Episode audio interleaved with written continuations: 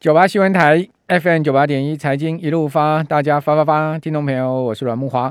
哦，经济部今天公布出来一月外销订单呢、这个一月外销订单的金额是五百八十九亿，哈，这个年增幅达到百分之十一点七，是连续二十三个月正增长啊，在续创历年同期新高。不过呢，却较啊去年十二月出现明显月减，哦，月减的幅度达到百分之十三点三，哦，较去年十二月的这个接单高峰啊。哦，出现了明显下滑的情况哈。那在各货品的部分哈，电子资讯通讯产品接单持动能维持，双双创下历年同期新高。哦，分别是一百九十二亿哦，跟一百五十六亿哦，年增三点九趴跟十三点五趴。哦，那至于说在光学器材的部分，也受惠商用工控面板需求增长，再加上背光模组接单扩增，哦，单月接单金额是四点五亿，年增百分之零点四。好，但是面板价格续跌哦，抵消了部分增幅。好，这是整体接单的情况。好，那我看到这个月减的幅度比较大一点哦。好，看起来这个年增的情势啊，也有连续大概三个月啊比较趋缓的状况。好，所以这个接单呐，哦，今年的出口啊，恐怕不会像去年这么明显的在持续的增这个往上冲的状况了哈。因为毕竟呃去年整个出口的情况是非常好，像从这个外销订单有看到。呃，出口有今年可能会稍微比去年来的这个趋缓的状况是明显了哈。好，那另外在乌俄的危机上面哈，呃，知情人士说啊，拜登政府已经准备一份针对俄罗斯的初步的制裁的方案。好，就要这个俄军真的开打的话，就要制裁它。好，包括呢禁止美国企业哦金融企业为俄罗斯主要银行来做交易。哦，要断绝。呃，俄国的这个美元的交易了哈，这个是一个狠狠的一招了哈。那这些措施的目的呢，主要是切断俄国银行跟美国银行业的通汇往来，好，打击俄国的经济跟金融。哦，如果说俄国真的进犯乌克兰啊，美国政府才会祭出这些措施了。哦，虽然说呃，在上周末哈，乌东是有传出一些战火炮击的问题，不过那是一个代理人战争，就是说亲俄的这个民兵。哦，乌东有一些地区是比较亲俄罗斯的哈。那亲俄的民兵呢，所跟乌克兰军方发动的一些小规模的冲突，哦，这个并不算是俄国真正挥兵进军了哈。那至于说，呃，乌东危机到底要怎么解决？现在目前看起来是悬在那边哈。那普丁跟马克宏又同同意努力确保乌东停火，这是今天早上啊，呃，盘势可以拉上来的另外一个重要消息。就英国卫报报道说，啊，法国总统府发布声明稿说呢。呃，法国总统马克宏啊，还有俄罗斯总统普丁啊，好，周日好在通话一百零五分钟之后呢，同意努力确保乌克兰东部停火，哦，并就乌克兰未来召开最高级别的紧急峰会。哦，另外一个消息也显示，就是说，呃，拜登也公开讲嘛，好说在有条件的情况之下，他愿意跟普丁会面。好，所以这两个消息使得盘势拉上来。不过现在目前又杀下去嘛，我们刚刚讲说，呃，夜盘呢，呃，刚刚一度掉得很凶，好，这个期货。呃，最多掉到一万八千一百三十点，现在目前呢是一万八千一百六十四点，好，下跌四十八点，好，刚刚一度跌了这个七六七十点，现在稍微拉上来，哦，不过呢，离今天下午三点钟开盘的一万两千一万八千两百五十六点，仍然是差了这个快有百点之多哈。好，那至于说另外一个比较不好的消息，就是说美国掌握情报说，俄国的指挥官已经接到要攻克乌攻打乌克兰的军令，哦，讲实在的。呃，这些消息真真假假，假假真真的哈，你也搞不太清楚到底哪一些消息才是真的。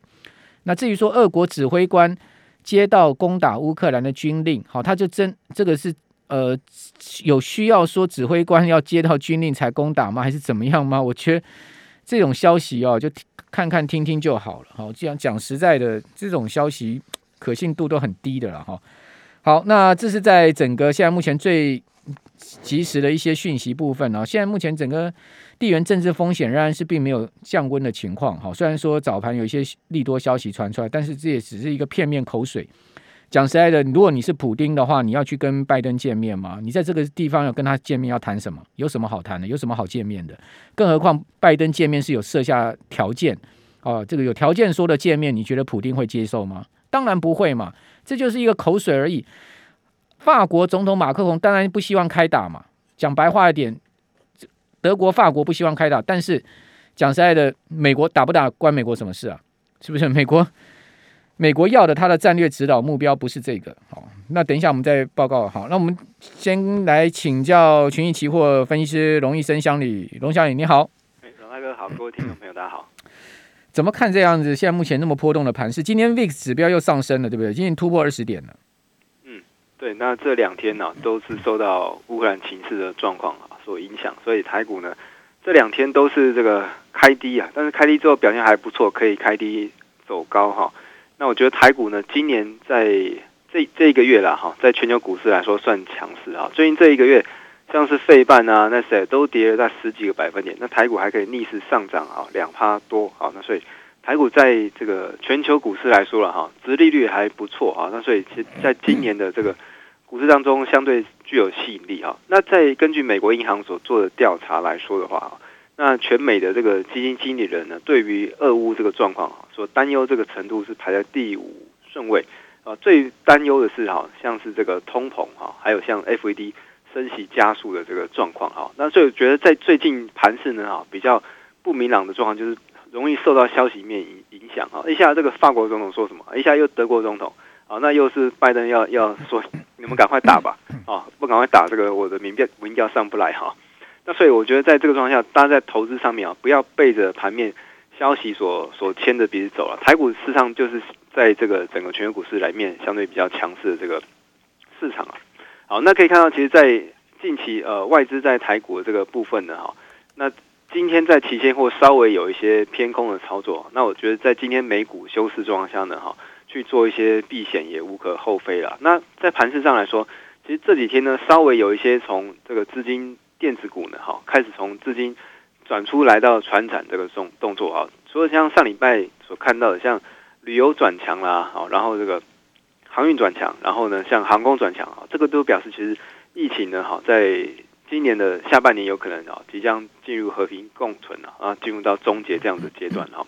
那国外的美股的疫苗股呢，那最近也是跌幅相当重哈，像是这个莫德纳哈，跌了四几趴啊，所以可以看到，其实在呃股市的操作上面哈，大家在这个选股上面会比这个行情指数来的重要啊。那我认为，其实从现在为止到三月的第二周左右哈。FED 还没有这个看到三月呃二月份的通膨数据之前呢，哈，他也呃不太不太有把握说，哎，到底三月升息一码还是两码？好，那就是这个 FED 官员呢，哈，这个最鹰派的都说，哎，今年应该要升息七码，三月要升息两码，哈，上半年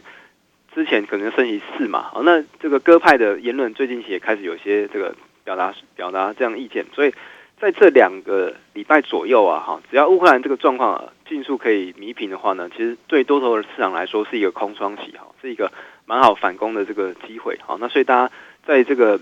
消息面的话，哦，就可以注同时注意一下在原油的走势，哈，那原油走势呢，其实近期啊，大概在这个上周呢，来到大概九十五左右这个高档之后，其实最近期哈，大概就在九十上下这边来回震荡，啊，也没有再进一步突破上周的这个高点了。啊，那如如果一旦真的打起来的话，其实原油呢，甚至突破九十五，来到一百这样子状况都有可能。啊，那可是我们可以看到，在这个原物料原油先行反应的状况下呢，其实近期并没有这么的强势哈，反而是来到月线附近这样震荡整理哈。所以我觉得，其实在呃乌克兰这个争端呢，哈，事实上真的要打的机会可能也没有那么大了哈，因为像这个乌克兰本来就是比较亲亲俄罗斯的这一边了哈，就好像这两个。地区本来就是同文同种的，那只是因为哈一些历史文化因素啊，刚好划分开来。那因为近期其实乌克兰比较偏北约，然后比较偏欧盟这一边，所以弄得这个俄罗斯有点不开心啊。那所以当然要好这个要宣示一下了哈。好，那回来台股的部分呢，可以看到在呃今天这个散户的小台多空比啊，稍微有一些偏多的状况，但是近期呢哈就是这样子一个一直忽多忽空的状况。好，那选择权呢，在这个明天。这礼拜三即将结算周选择权啊，下档支撑可以看到大概在一万八千点左右啊，这个是比较一个明确支撑。那上档压力大概是一万八千四左右，所以指数呢近期呈现一个震荡整理这样子一个机会是比较大的。好，那在今天的加权指数跟这柜台指数呢，哈，那相对柜台也没有像今年一月来说这么的弱势了。好，那柜台柜买指数没有在继续往下探低，也表示其实市场上信心开始有一些回来的状况。那只是说现在加权的这个量能啊，实在是稍微比较低一些的哈。那如果可以再突破来到三千两百亿，甚至三千、三千三、三千四这样子一个量能的哈，那可以突破大概今年二月的高点区域的话呢，那就有机会往今年的这个历史高点哈，这就历史高点去做挑战了哈。那我觉得其实台湾股市相对还是有吸引力的哈，所以大家可以在这边呢开始布局一些哈，啊，也许是下半年的哈这个殖利率比较高的这个类股，像是航运类股哈，或者像这个面板族群，那或者是呢哈。可以把手中的一些电子股哈稍微做一些调整哈，因为毕竟在 FED 开始走升息循环这样子一个状况之下呢哈，对于科技类股相对是比较不利的哈。那我们看到，其实近期好道琼指数一直是强于纳斯达克的，好，那所以大家在这个资产配置上面哈，也可以做一些这样子的一个调整配置哈。好，很多人会问说啊，这个英国首相那个 Boris Johnson 啊，在那个慕尼黑安国呃安全会议上讲说啊。哦，如果西方国家不遵守支持乌克兰独立的承诺，哈，将会在世界上产生破坏性的后果，包括台湾。哦，他这个很多人觉得说，你这个 Boris Johnson 哪壶不提提哪壶，在慕尼黑安全会议上去把乌克兰跟台湾并列是什么意思啊？他的意思是说，如果说呢，大家放任俄罗斯入侵乌克兰的话，哦，做出这样的一个不良示范或者是一个坏示范的话，他的意思是这样子的。那这个中国大陆哈，这个北京来打台湾，到时候也是同样的结局，就是说你们都不国际国际一个各国都不管，好就放任这样的一个情况。大家可能会觉得说，Boris Johnson 他讲这个话什么意思？好，就我的解读是什么？我等一下下一段回来告诉大家。九八新闻台 FM 九八点一财经一路发，我是阮慕华。哦，这个慕尼黑国际安全会议啊，这两天不是在召开吗？正好乌东危机爆发嘛，好，所以说呢，呃，大家都在看这场会议上面呢，这个各国参与会议到底在这上面怎么讲？包括那个中国大陆外长王毅有去嘛，哦，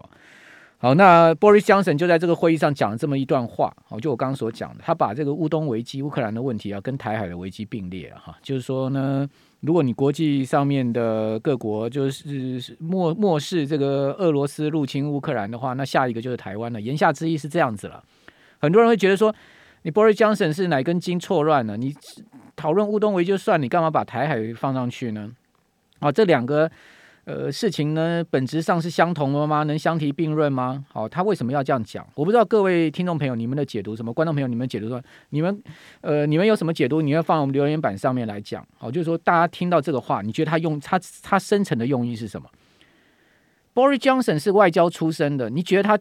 他会随便乱在一个重要的国际会议上讲这段话，他没有目的的吗？他是随便乱讲的吗？他只是一个呃神来一笔这样说的吗？当然不是嘛，他有深意的，他有含义，他讲这个话是有他内心深处的 echo 的嘛，而且他一定有他的讲这些话的目的嘛。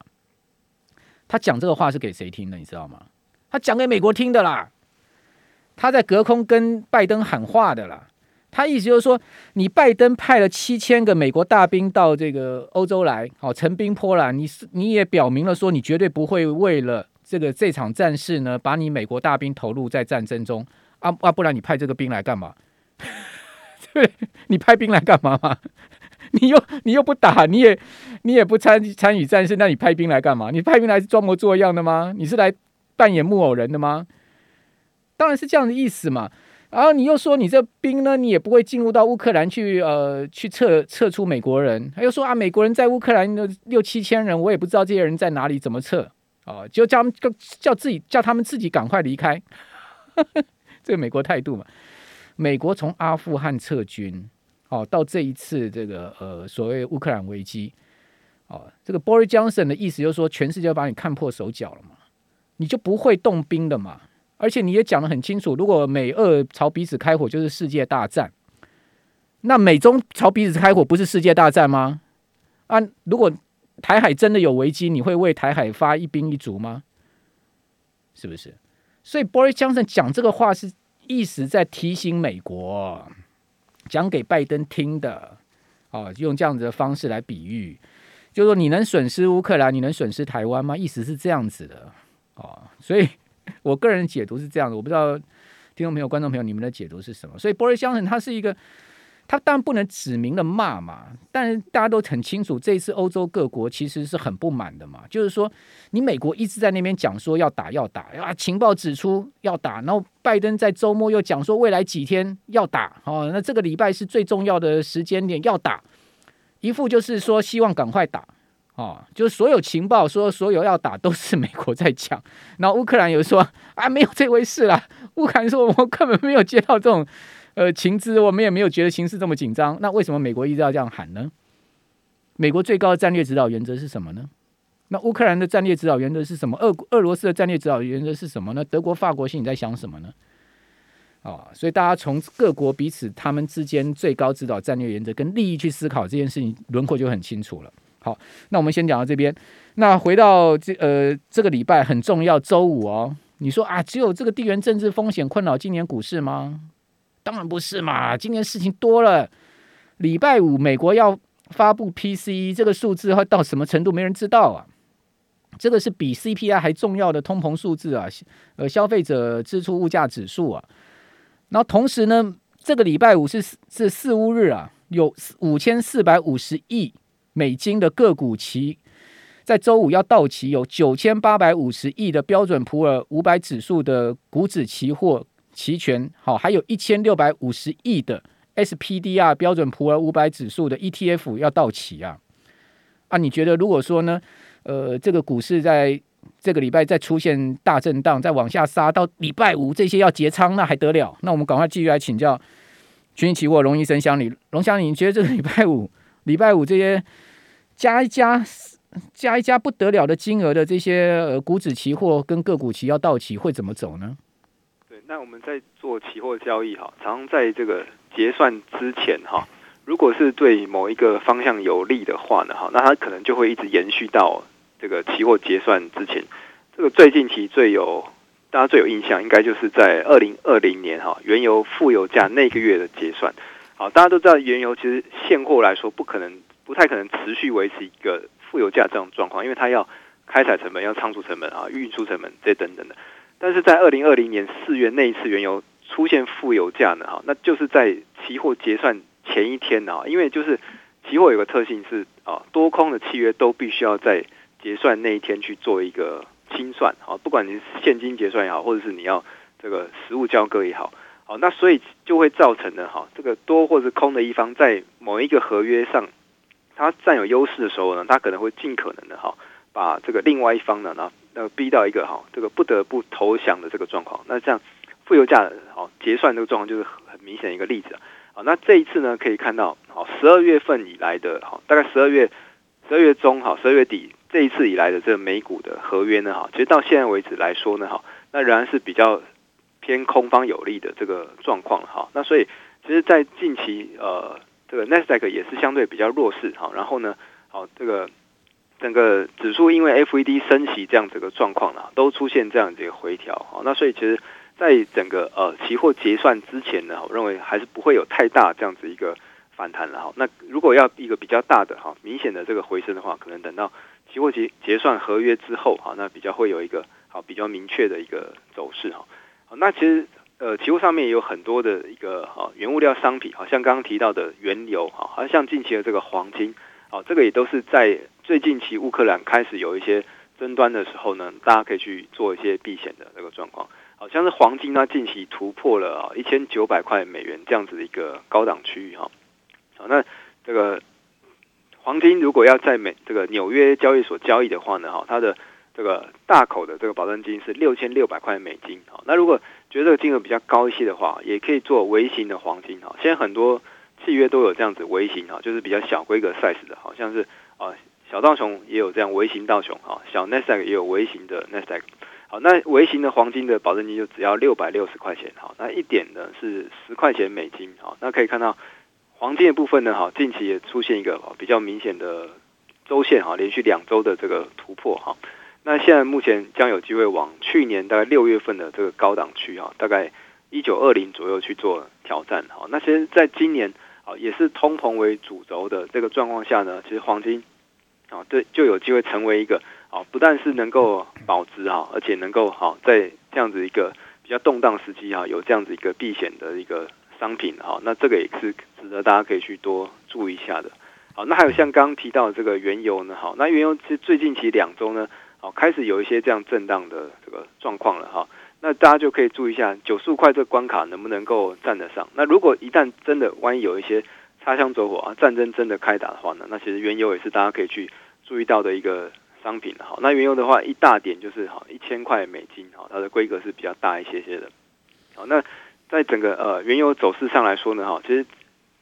可以看到近期哈也是连续三个月，好，最近期都是因为 Omicron 的这个关系啊，所以原油出现了一个比较明确的这个回档。好，但是原油如果持续维持在一个比较高档的这个水位的话呢，好，对于全球这个通膨来说哈，还有股市来说都是相对比较不利的哈。通膨也会上升，然后股市的这个经济成长也会被好原油这个成长所削弱了哈。所以原油也是相对于今年这股市来说的一个比较重要的变数哈。好，那回过台股台股来说的话呢，我觉得其实在呃